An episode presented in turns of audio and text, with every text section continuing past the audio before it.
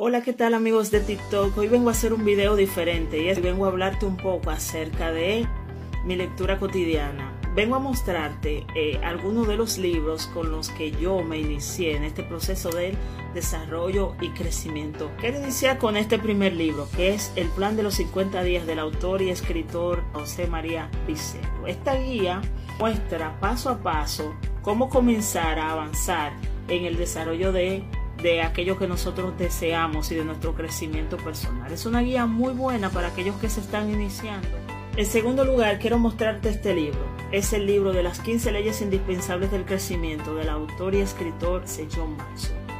Toda persona que quiera iniciarse en el proceso del desarrollo y crecimiento personal debería iniciar con este libro. Este libro es el libro de referencia, eh, por así decirlo, mundial de aquellos que se inician en este camino del crecimiento personal.